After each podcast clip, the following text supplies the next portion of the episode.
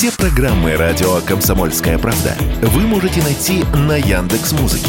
Ищите раздел вашей любимой передачи и подписывайтесь, чтобы не пропустить новый выпуск. Радио КП на Яндекс Музыке. Это удобно, просто и всегда интересно.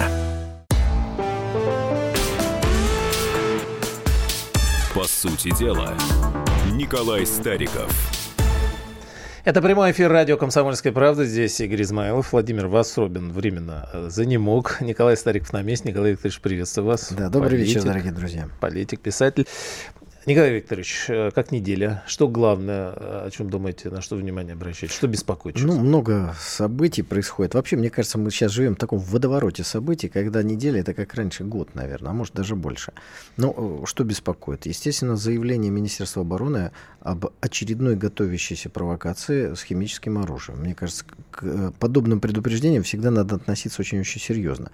На чем идет речь? В Краматорск доставлено химическое оружие, естественно, американское, с судя по маркировке, ну, наверное, наши разведчики постарались, то, которое американцы должны были уничтожить. Ну, у них а, денег не хватило. Смешно, но вот на уничтожение части химического оружия у них не хватило денег. Поэтому оно, оно у них как бы сохранилось, и вот теперь всплывает в, в подозрительных ситуациях, когда мы можем действительно думать о подготовке провокации. Ну, сразу для чего нужна провокация? списывать дорого, да, там какие-то мероприятия проводить надо. Да ну, нет, вы знаете, я, конечно, далек от того, чтобы сравнивать такой хозяйственный нрав э, южнорусских с Э, хитри, хитрой смекалкой э, англосаксов. Просто, а зачем уничтожать химическое оружие? Может быть, когда-то пригодится. Вот как они да. думают. Ну, вот, э, видите, к сожалению, так оно и получается.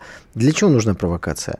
Все провокации позволяют э, моделировать реальность. Вот была одна реальность, что-то произошло, накачиваются эмоциями и, отталкиваясь от этой провокации, уже побуждают или делают какие-то действия обязательными. Ну, давайте пару провокаций возьмем.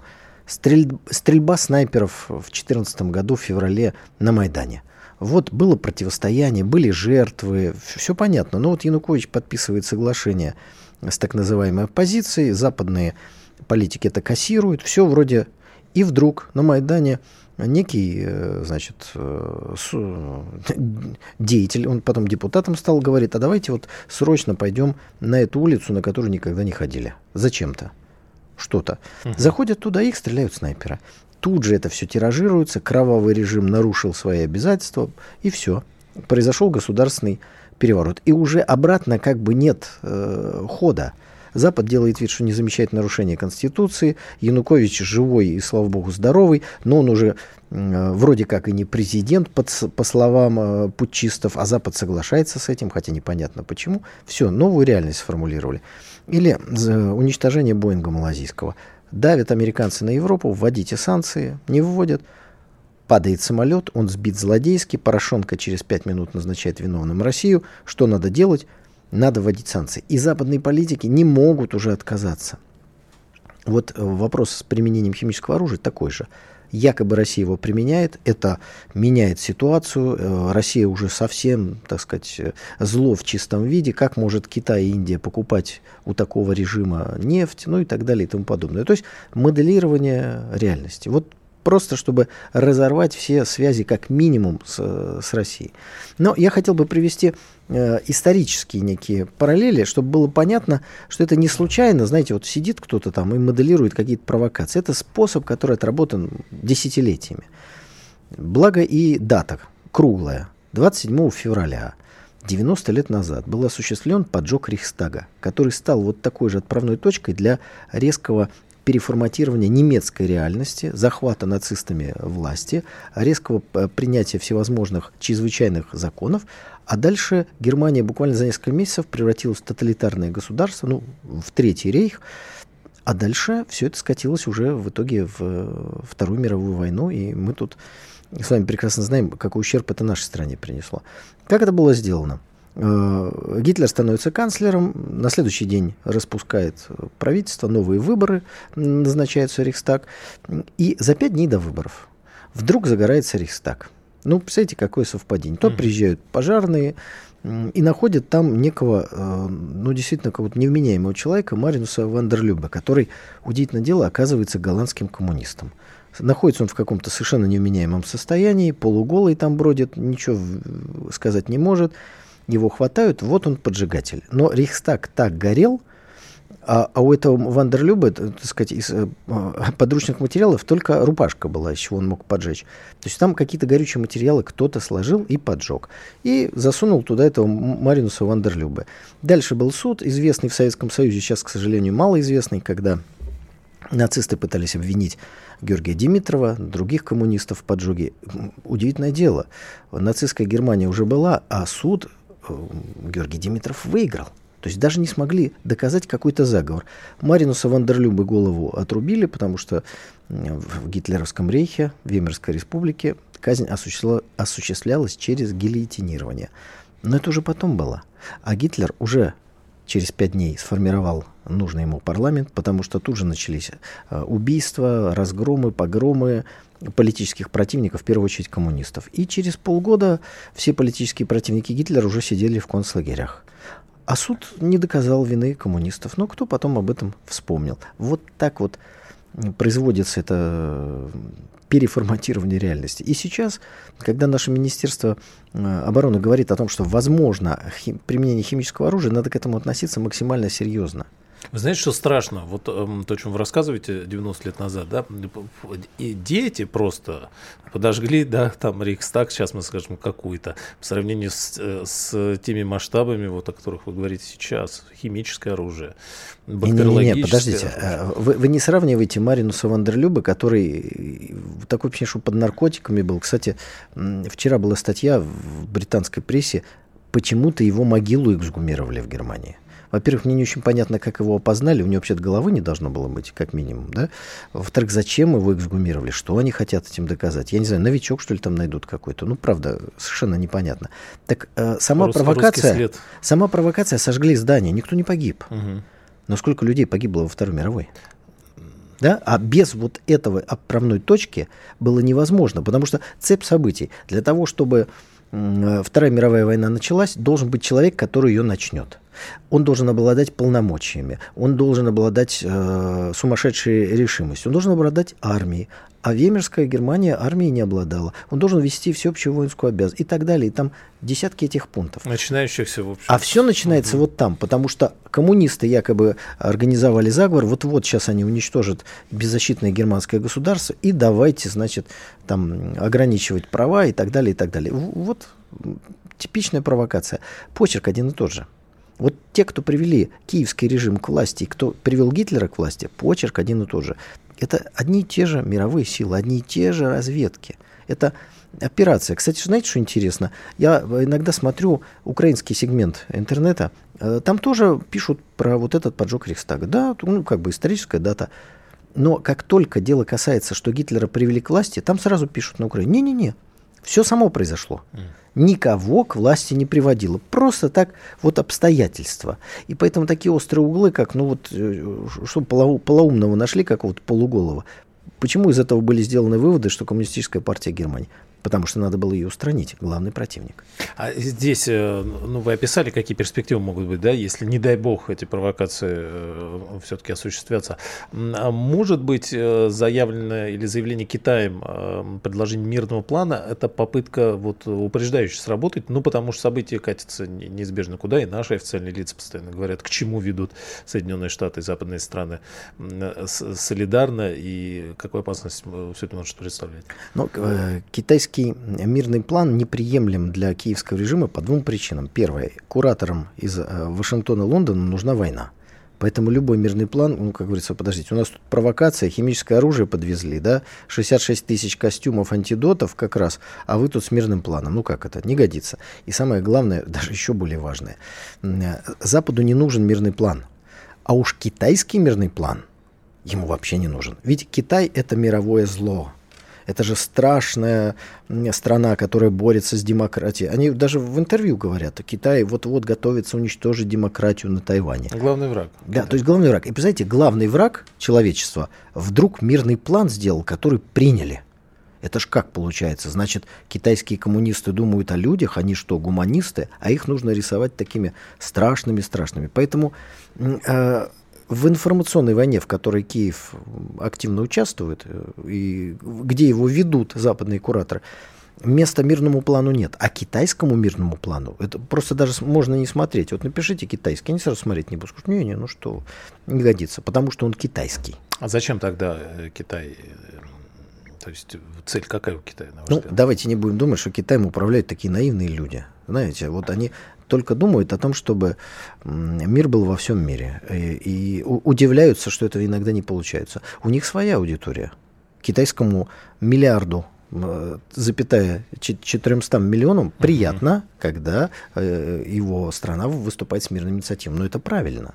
Это приятно Азии, это приятно нашим партнерам э, там, из Средней Азии. В конце концов, это, в общем, и в России воспринимается очень позитивно.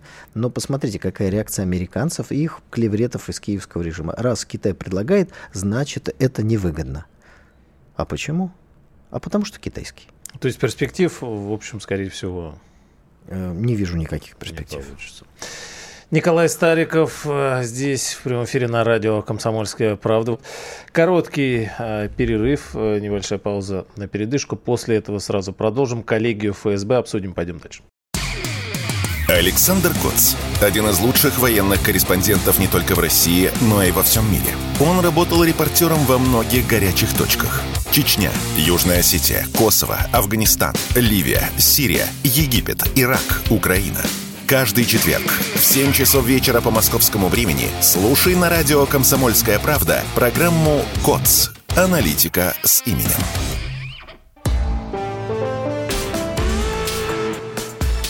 По сути дела, Николай Стариков – Николай Викторович, э, президент в коллегию Федеральной службы безопасности провел, поставил задачи. Э, основные, конечно, связаны с российско-украинской границей. Нужно поставить заслон диверсантам. Нужно помогать армии и Росгвардии э, и на новых территориях, и в рамках СВО.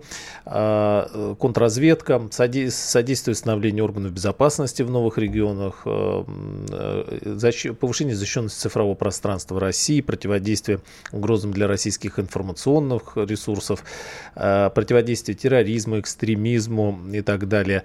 А вот что еще интересно. Э, кто пытается противодействие тем, кто пытается расколоть российское общество, используя национализм, сепаратизм. Э, ну и борьба с коррупцией, экономической безопасностью и, конечно, важный вопрос сфера гособоронзаказа. Большая работа серьезная предстоит, насколько мы к ней готовы, с учетом вот свалившихся фактически на нас да, вызовов новых. Вы так сказали, как будто мы с вами офицеры ФСБ сказать, надо, Всяко может надо всегда готовы, да, сказать, но это все-таки пионеров, так сказать, лозунг. выправка э, а, тоже. А, выдает, да? да? Нет, э, мой дедушка служил в органах, а я чести такой не имею. А, что хочу сказать? Ну, во-первых, давайте вспомним, что президент, говоря о тех, кто э, раскалывает страну, пытается раскалывать страну изнутри, назвал их мразями. Сильно, но совершенно справедливо, потому что именно э, переворот, организованный теми, кто хотел раскалывать страну, и кто ее расколол в итоге в феврале 1917 года, ну, погрузил страну в бездну. И во многом сегодняшнее восстановление единства русского народа, оно вот туда уходит. Вот тогда это единство нарушили. Тут надо сказать, что годовщина февральского переворота очередная прошла вообще тихо. Ничего не говорили. Не то, что надо отмечать, это трагедия. Но если мы изучим исторические уроки, то это даст нам огромные шансы второй раз на грабли никогда не наступать. Предали страну в феврале 2017 года. Вот как их называть, президент Э, сформулировал совершенно четко. Задача специальных служб, ну, в первую очередь, Федеральной службы безопасности, не допускать всего этого, э, так сказать, пред, предотвращать попытки раскола страны внутри. Ну и дальше вот весь этот перечень. Работы много. Борьба с террористами, диверсантами, с э, диверсионно-разведными группами. И мы же видим каждый день происходит что-то очень напоминающее диверсия, либо это прямо диверсия, и в этом смысле мы уже даже как-то к этому привыкли. Но мы видим только то, что нам показали как предотвращенное, ну вот когда пришли крепкие парни э, кого-то там повязали, да, и вот-вот взрывные устройства и так далее. Либо это, не дай бог, произошло, а какие-то гораздо большем масштабе предотвращенные террористические акты нам не рассказывают. Оперативная работа ведет.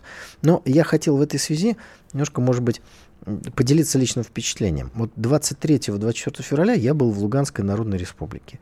Я там встретился с моим добрым другом, э, сопредседателем партии «Справедливая Россия за правду» Захаром Прилепиным. Кстати, уважаемые радиослушатели, всем большой привет передавал. Захар служит, ну, фактически в созданном им батальоне, он называется «Оплот», это батальон э, Росгвардии. Э, это не воинское подразделение, у него другие функции. Функции полицейские. Там ребята стоят на блокпостах, э, ловят диверсантов, борются с ДРГ. Если есть какие-то там акты мародерства, тоже их предотвращать. Такая странная формулировка была названа мне «охранять ОМОН». Да, ОМОН надо охранять, потому что, согласно российскому законодательству, только ОМОН имеет право досматривать, например, транспорт. А вот бойцы Росгвардии не имеют права. То есть здесь еще такие правовые вещи, которые ну, иногда даже немножко удивляют. Вроде как бы зона спецоперации, там ДРГ ездят, а вот осматривать нельзя. Поэтому должен стоять сотрудник ОМОНа. А когда он занимается исполнением своих служебных обязанностей, естественно, требует защиты. Поэтому там более тяжело вооруженные бойцы его Э, сопровождает. Ну, то есть обстановка, обстановка очень-очень даже непростая. Очень непростая. Она мне более всего, знаете, напомнила, что есть замечательная книга э, Богомолова э, в августе 44-го mm-hmm. «Момент истины». Вот очень похоже, так сказать. Ну, понятно, что у меня взгляд такой поверхностный, но вот только в лесах банды не бродят. И э, какие-то разбитые гитлеровские отряды тоже там как бы отсутствуют. А вот так вот все очень, очень-очень похоже. Так если ситуации в определенной степени похожи, нужно же и опыт того времени, когда у нас был СМЕРШ, когда очень быстро, относи, ну, относительно быстро, да, подавили бандитизм на освобожденных территориях. Где-то, как на Западной Украине, там еще бегали до 1954 года, а где-то все было очень быстро притушено. Так что этот опыт надо изучать. Здесь, знаете, сразу, извините, что вас перебиваю, вопрос просто повисает в воздухе. Вот э, вы говорите о феврале 2017 года, но э, сразу виден 91 э, год. А что произошло там? Ведь спецслужбы Комитета государственной безопасности могущественные, да, огромные спецслужбы, которые там боялись в мире, и справлялась с диверсиями и с национализмом. А потом что-то случилось, и страны не стало. И собранные вот в том числе наш э, народ, э, один большой, э, оказался расколот. Белорусы проснулись утром в независимой стране, они не, они не просили никакой независимости. Вот, вот, вот, вот на этот вопрос ответить, как ни странно, легко. Интересно. Ответить легко. Вот смотрите, что такое органы безопасности, спецслужбы? Это остро заточенный скальпель. Он находится в руках хирурга. Вопрос. Хирург э, решает, где будет операция, где надрезать, где ничего не надо, да, может просто йодом помазать. Конечно. Скальпель сам реша, решает, где ему резать, где ему что делать. Нет, не решает. Спецслужбы сами не решают, какие операции им проводить. Они не определяют политические решения, которые принимает руководство государства. А теперь вспомним, при каком руководстве государства произошло уничтожение Советского Союза? Михаил Горбачев Коммунистическая партия почти Россия, Россия, Россия руководил Борис Николаевич Ельцин. Вопрос. Если Борис Николаевич Ельцин радостно докладывал президенту Бушу об уничтожении Советского Союза, если Михаил Горбачев а, после подписания в Беловежской пуще тремя руководителями трех республик абсолютно нелегитимного документа о распуске Советского Союза, который не имеет никакого правового смысла и основания, просто взял и сказал, а я в домике, я в отставку ухожу, то как спецслужбы могли это предотвратить. Им надо было Горбачева арестовать. Или Горбачев должен был дать команду спецслужбам вот трех заговорщиков, руководителей тогдашней советской Украины, Белоруссии и еще советской России, арестовать в Беловежье. Но Горбачев-то этого не сделал, а сами спецслужбы не могут этого сделать. Поэтому вопрос, почему спецслужбы не предотвратили, так потому что измена была в головах и сердцах тех, кто руководит спецслужбами, будучи главами государства. А сейчас-то ситуация совершенно иная. Ну, просто вот из этого проистекает вот следующий вопрос. Э, СМЕРШ, да, и действительно более жестко э, сейчас э, заниматься этими вопросами. Здесь все у нас для этого есть сейчас. Надо вот что, э, ну вот чтобы сделать СМЕРШ, вот что надо штат расширить или более жестко. Потому что диверсия это не, не только на новых территориях э, и попытки проведения ведь их, правильно вы говорите, где угодно может быть. Э, вы знаете, СМЕРШ стал популярен ну, понятно, был популярен во время Великой Отечественной войны, благодаря эффективной своей работы. И тоже, изучая опыт, вот смотрите, в Советском Союзе в 37-м, 38-м, 39-м органы безопасности были? Были. Это угу. как раз годы, когда органы безопасности, э, в общем, тут э, устроили такую вакханалию, да, которая до сих пор очень сложно может быть объяснена. И Сталин с трудом маховик террора в, 30, э, в начале 1939 года остановил. То есть органы были, система была. А, а почему надо было в годы Великой Отечественной войны создавать какой-то новый инструмент, а потому что вот, значит, это было необходимо, потому что имеющая система безопасности не соответствовала, как сейчас говорят, вызовам. Мне сложно оценить, насколько сегодняшняя система безопасности государства э, соответствует вот этим нарастающим вызовам. Может быть, надо создавать СМЕРШ. Может быть, не надо. Но я думаю, что есть вопрос внимательно присмотреться к э, законодательной базе. Ну вот хотя бы один пример, да, кто может досматривать, кто не может.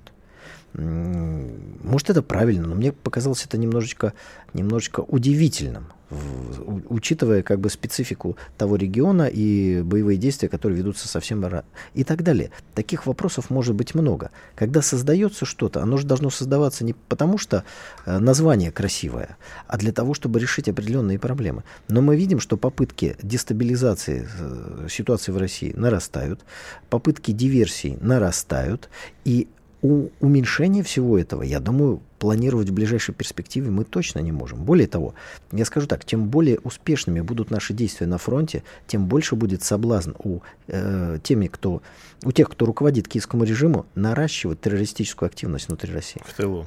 Конечно. Николай Ильич, у нас вот минутка буквально остается. Э, затронем. Президент сказал и в послании, и в воскресенье да, э, вот распространили его заявление о, в общем стратегической цели Запада уничтожить Россию, расколоть ее, и тогда, может быть, вот они примут нас в свою э, там, так называемую цивилизованную семью народов.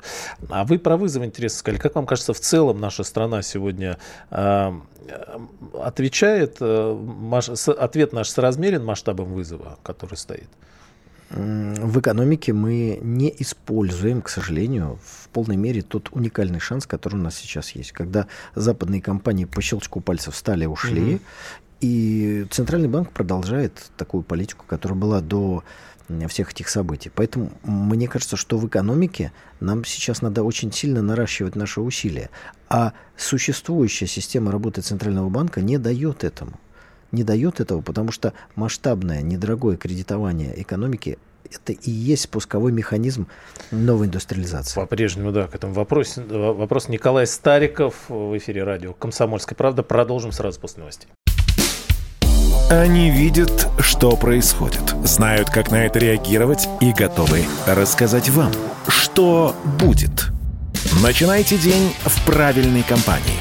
С понедельника по пятницу в 8 утра по московскому времени слушайте программу Игоря Виттеля и Ивана Панкина «Что будет?» Честный взгляд на происходящее вокруг.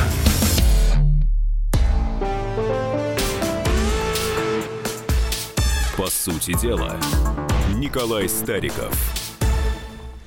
Прямой эфир радио «Комсомольская правда». Сегодня здесь Игорь Измайлов. Э, Владимир Варсобин временно отсутствует по уважительной причине. Николай Стариков здесь, на месте. Николай Викторович, вопросы здесь были, да? Давайте начнем с вопроса.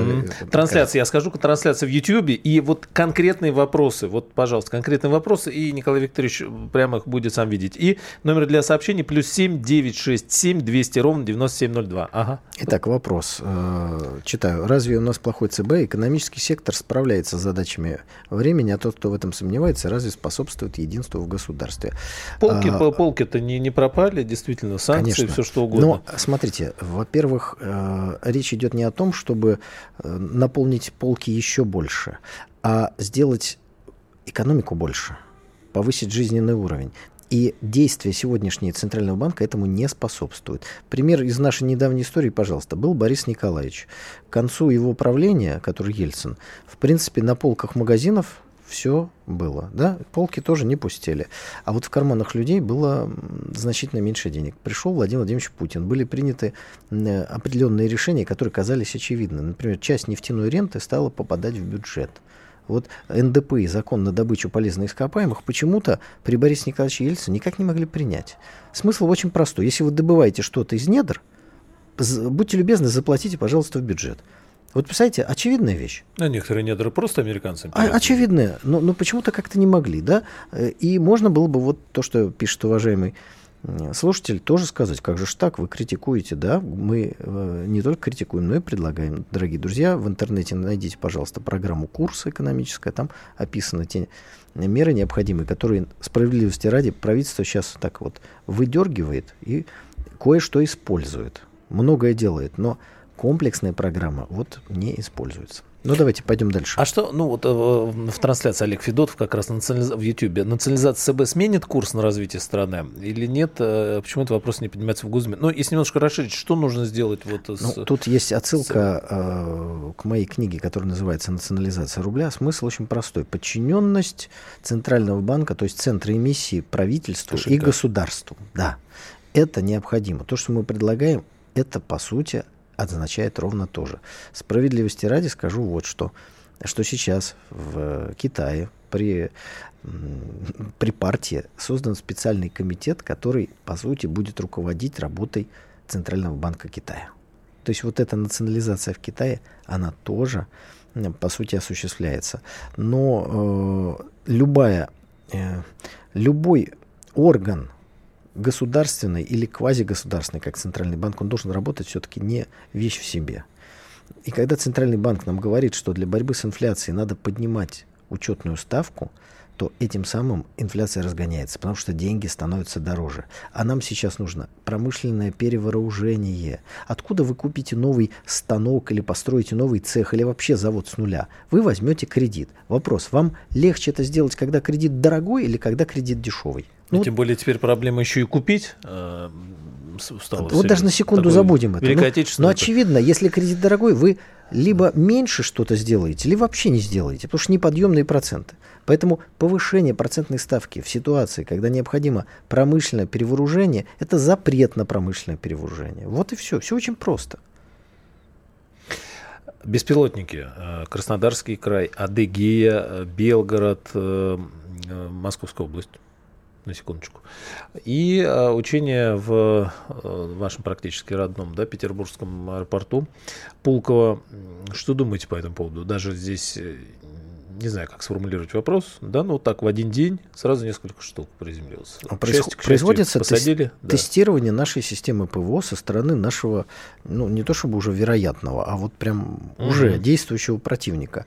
Э, ну, сегодня на эту тему говорили специалисты из ФСБ, из спецслужб, поэтому я просто буквально два слова об этом. Запуск беспилотников, с одной стороны, ну, как говорится, по ту сторону ленточки, а с другой стороны, а, определенные либо диверсионные группы, либо спящая агентура просто берет и запускает уже изнутри. Потому что дальность полета какого-то беспилотника, она может быть большой, может быть маленькой, разной. Но в любом случае это желание, с одной стороны, нанести нам определенный ущерб, потому что там они упали рядом с нефтебазой, да, в Московской области, рядом с э, газопроводом. Там, газ, газ, газопроводом. С другой стороны, тестирование ПВО. Третье, э, ну, как бы, удары по общественному мнению в России, потому что мы болезненно воспри воспринимаем каждый такой удар. И именно поэтому эти удары несут еще и элемент психологической войны. Но что касается учений в Санкт-Петербурге, я здесь комментировать ничего не буду. Это единственная версия, которая озвучена. Ну, да, значит, значит были учения. Много в связи с этим, э, ну, последний год вообще говорят, э, да и, кстати, многие и раньше говорили, э, что надо как-то вот нам подсобраться всем, подмобилизоваться. Вы, кстати, тоже вот говорите, что и правда, да, диверсии могут быть, и ситуация понятна. А нам, как обществу, надо как-то вот... Ну, я скажу, как, на мой взгляд, очевидную да. вещь. Если ситуация меняется, должно меняться все. Отношения людей, законодательное поле, инструменты воздействия. Ситуация изменилась. А, А мы мы вот еще продолжаем жить понятиями мирного времени. Где-то в юридическом поле, где-то там в нашем ментальном сознании. Вот поэтому поездки такие на Донбасс или Мгм. на новые территории в целом, они очень быстро приводят в какое-то, ну, в адекватное состояние тех, кто, может быть, не до конца реалии понимает. А э, вот интересно, кстати, вы съездили на Луганск, э, в Луганск, В да, Луганскую д- Народную Республику, Да, да. 23-го, и вот вернулись. Просто по вашими глазами впечатление, контраст. Луганск, э, Петербург, Москва. Иногда Ну, здесь Петер- в Москве кажется, что ничего не происходит, нет никакой Не, вообще ну, специальной ра- операции. разница между Петербургом и Москвой мы оставим когда-нибудь в спокойные времена, обсудим характеры, там, скорости движения и так далее. В Луганске все вроде спокойно и хорошо, но чувствуется на всё. фоне сообщения о том, что американцы то ли поставили, то ли вот-вот поставят более дальнобойные ракеты, э, в Луганске это имеет прямое, э, так сказать, значение. Потому что тогда, если это произойдет, Луганск окажется в зоне поражения ракет. Сейчас он находится за пределами. Мгм. Ну, я говорю конкретно про э, столицу ЛНР. Э, Понятно, что по многим э, там, территориям стрельба ведется ежедневно.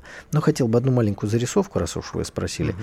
привести. Значит, ну, привезли наши коллеги, и мы тоже различную гуманитарную помощь э, передали в оплот, Захару передали в подразделение и другим, уже военным подразделениям. Вот при- пришел один офицер, десантник, значит, забирает, грузит всевозможные подарки, которые привезены. И я слышу, он уже не первый раз с моими коллегами общается, я его не знаю. Э, И они поздравляют его, что он представлен к ордену мужества. Ну, я решил с ним поговорить. Мы немножко поговорили о том, как идут боевые действия, каких иностранцев там видел. Он сказал, только поляков. Вот. Но, в- как говорится, в товарном количестве. Прям вот очень много этих самых поляков видел. Э, Но самое интересное дальше было. Я спрашиваю, а как у вас там в подразделении мобилизованные? Ну, подразумевая, что боевой офицер, как бы ему влили новых солдат, как это вот с- с- боевое слаживание идет? И он так смотрит на меня и говорит, так я мобилизованный. Вот так.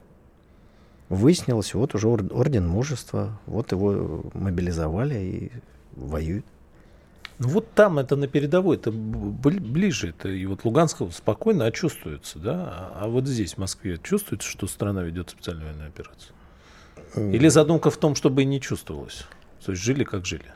Мне кажется, если эта задумка была, то она не достигнет цели. Потому что победить в военной операции, пусть и специальной, воюя в полсилы, делая вид, что ничего не происходит, что никаких усилий дополнительных не требуется, мне кажется, что эта концепция ну, не выдержит испытания временем не выдержит испытания временем. Вначале ну, было же четкое ощущение, э, что руководство страны, и, наверное, справедливо, не хочет беспокоить народ, и вот имеющейся профессиональной армией, ну, той частью, которая была выделена для проведения СВО, решить те задачи, которые там м, ставились. Но оказалось, что это просто сил недостаточно. И тогда была проведена э, частичная мобилизация. Ну и как в экономике, о чем вы говорите, если э, что-то спасло там в, в момент ре- резкий, да, экономика устояла, и полки целые, есть еда есть, лекарства есть, слава богу, отлично. Все, и даже, даже продолжает что-то строиться, железные дороги и так далее, здорово. То в долгую все равно необходимы Но какие-то... э, экономика нужна всегда. С- Специальная военная операция закончится. Мы не знаем, когда, но она закончится. А противостояние с Западом и желание нас ограничить, э, не дать нам что-то продавать, не дать нам что-то покупать, оно останется. Поэтому нам нужно все производить в России. Совсем а- все. Ну, почти все. Бананы можно не производить. Станки нам нужны. А мы Промышленное можем сегодня оборудование. это делать? Вы чувствуете, что есть э, э, желание и, и понимание? Ну, понимание может есть, но вот что мы готовы, у нас есть, э, Это- есть инженеры, КБ, на научные школы, деньги. Смотрите, если вы видите, что вам что-то нужно, вы должны заранее закладывать развитие институтов, закупку оборудования и так далее и тому подобное. Но куда бы вы ни ткнулись, вам всегда нужны деньги. И опять мы возвращаемся в кредитование. Да, но кроме Если денег вы, нужны еще те, кто это будет делать. значит, Если люди, систе- привыкшие покупать, они смогут производить? Меняется система образования. Это уже хорошо. Говорили об этом очень давно. Но если вы не, не выделите государственное финансирование, а будете думать, что все само как-то произойдет, оно вряд ли произойдет. Никакая невидимая рука рынка за государство не решит те задачи, которые являются государственными. Николай Стариков, радио «Комсомольская правда». Э, почему украинцы делают акцент на захвате Крыма, спрашивает Вера Варламова, а что отвлекает? Давайте с некоторых вопросов начнем сразу э, после небольшой паузы. Знаете, как выглядит экономика? Она выглядит, как Никита Кричевский. Знаете, как звучит экономика? Правильно, как Никита Кричевский. Я прихожу к парикмахеру и специально спрашиваю, Слайк, ну как? Слайк, как, как вообще? Что люди говорят? Они же к тебе ходят косяком. Они все серьезные, как один. Он говорит, до весны. Это будет до весны. Я говорю, откуда они это знают? Им что, Путин рассказал? Каждую среду в 7 часов вечера слушайте программу «Экономика» с Никитой Кричевским на радио «Комсомольская правда».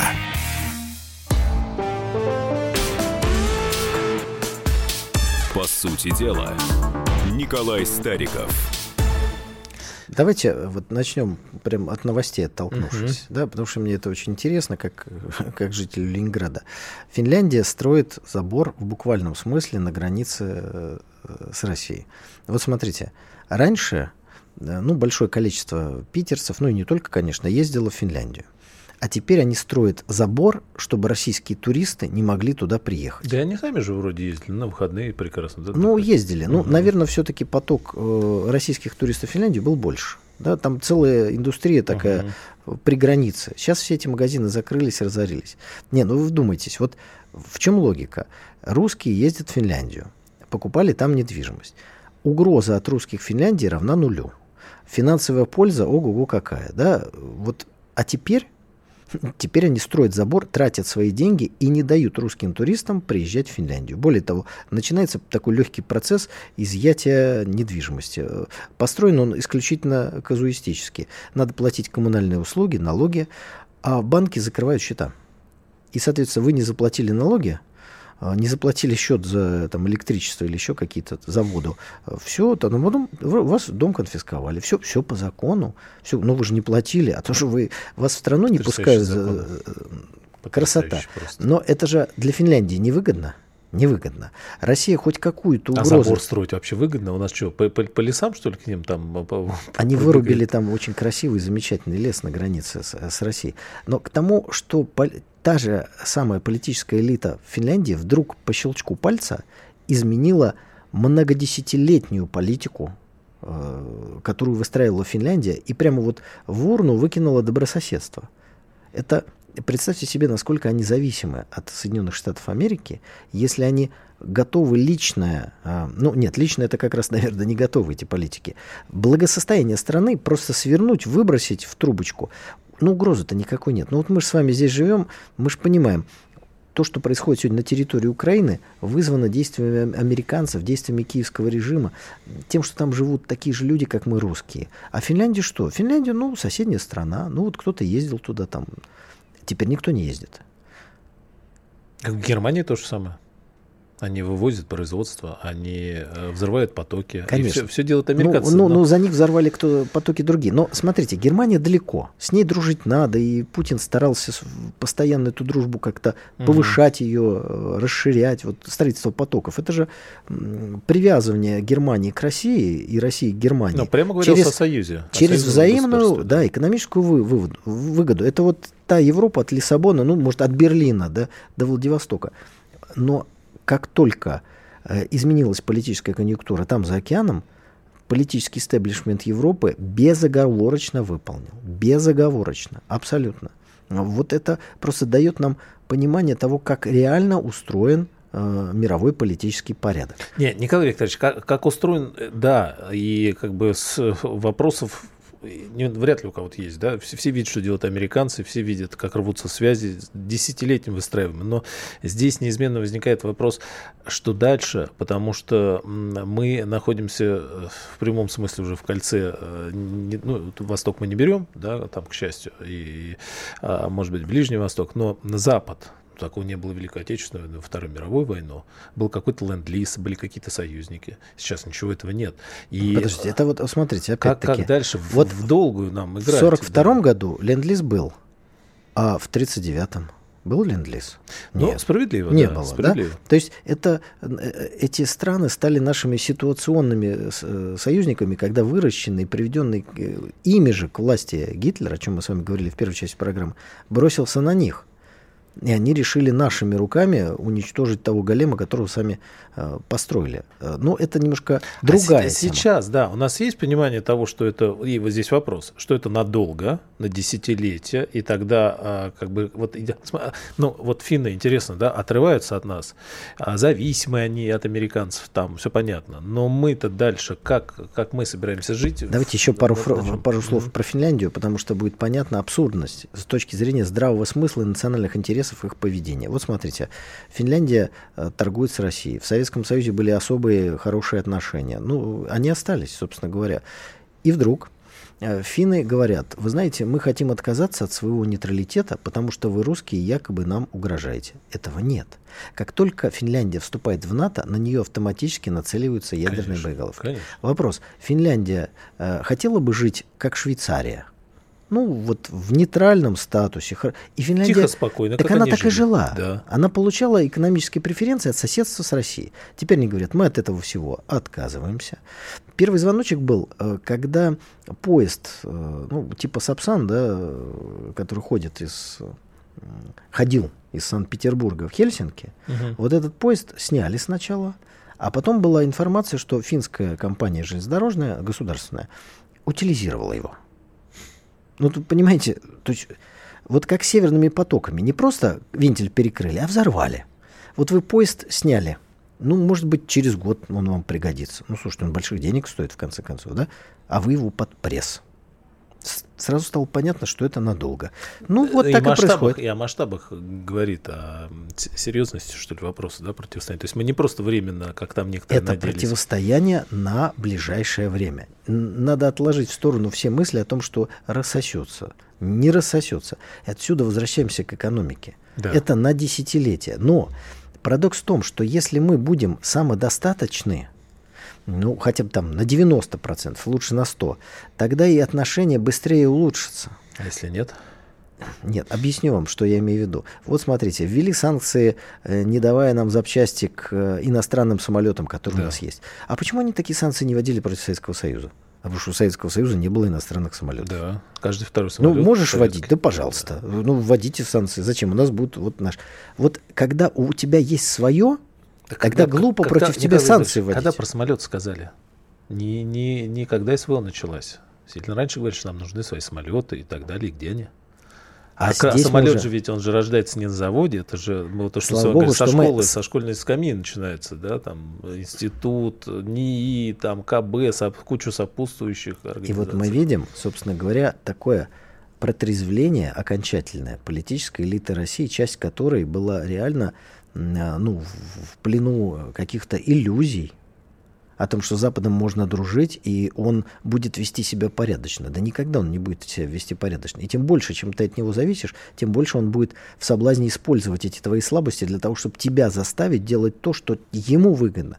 Как с Финляндией как с, с другими государствами. Но если ты колеблешься, как Германия, придут и взорвут. Придут и взорвут Северный поток-1 и Северный поток-2. И поэтому, возвращаясь опять к началу, могут ли эти силы осуществить провокацию с там, э, химическим оружием на территории Украины? Да, да просто на ура. Может ли сам киевский режим подыгрывать им в этом? Да. И здесь хотел поделиться одной мыслью. Вот, дорогие уважаемые зрители, может быть, вы ответите на этот вопрос, потому что я вроде неплохо знаю историю, но я стал думать, когда еще в истории человечества у власти в какой-то стране находился режим, который был заинтересован, чтобы как можно больше его сограждан погибло в борьбе. Это нынешний киевский режим. Чем больше потери на фронте, тем лучше для Зеленского. Тем жалостливее он будет смотреться на экранах, тем больше денег он может попросить, тем больше ненависти он посеет, надеется в умах и сердцах граждан Украины. То есть, чем больше потери на фронте, тем ему лучше. А Когда как- и как где это такая власть была? Это, это же действительно интересный вопрос. Он, он работал здесь, в России, он там э, э, родился же, он там жил, да? У него там дед, вот он говорит, похоронен, который, он, он говорит, что это ветеран, который с нацистами велся. И мы видим Так вот это исчадие ада, которое сконцентрировано в, в человеке, который свой народ э, уничтожает каким-то в- промышленными темпами просто совершенно. Ну, Как это? Почему? Что? Ну, Что не такое? знаю, у него контракт. Он работает президентом Украины. В рамках этого контракта он должен душить русский язык, он должен продолжать войну на Донбассе, он должен говорить о том, что Россия враг, он должен выполнять все, что ему говорят из Вашингтона, и еще чего-то он там много чего должен. А что он заработает, там украдет, это личное его дело. В контракте это ничего не написано. И он должен был подталкивать Украину к войне. Он это и сделал.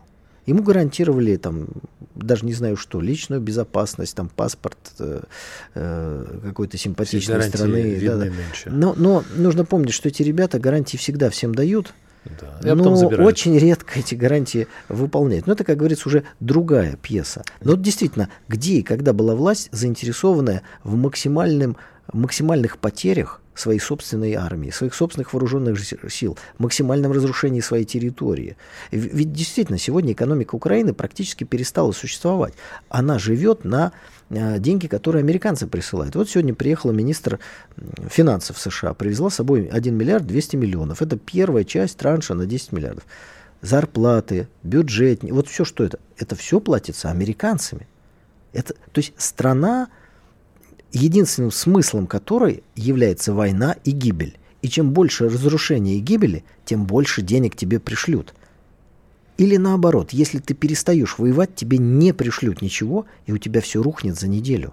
Потому что все в стране не получат зарплату, если люди перестанут умирать на фронте. То есть это, это тотальная зависимость, и мне кажется, в мировой истории такого просто никогда не было. Чудовищное, конечно, да, события мы наблюдаем. А что говорить, Николай Викторович, у нас прям полминуты осталось. На Приднестровье бросится они, как вам кажется? Тревожная ситуация?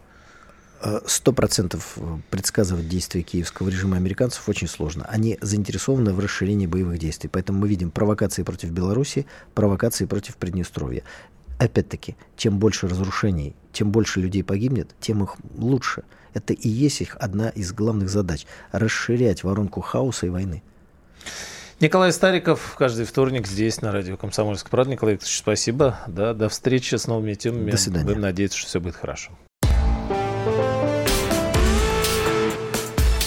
По сути дела,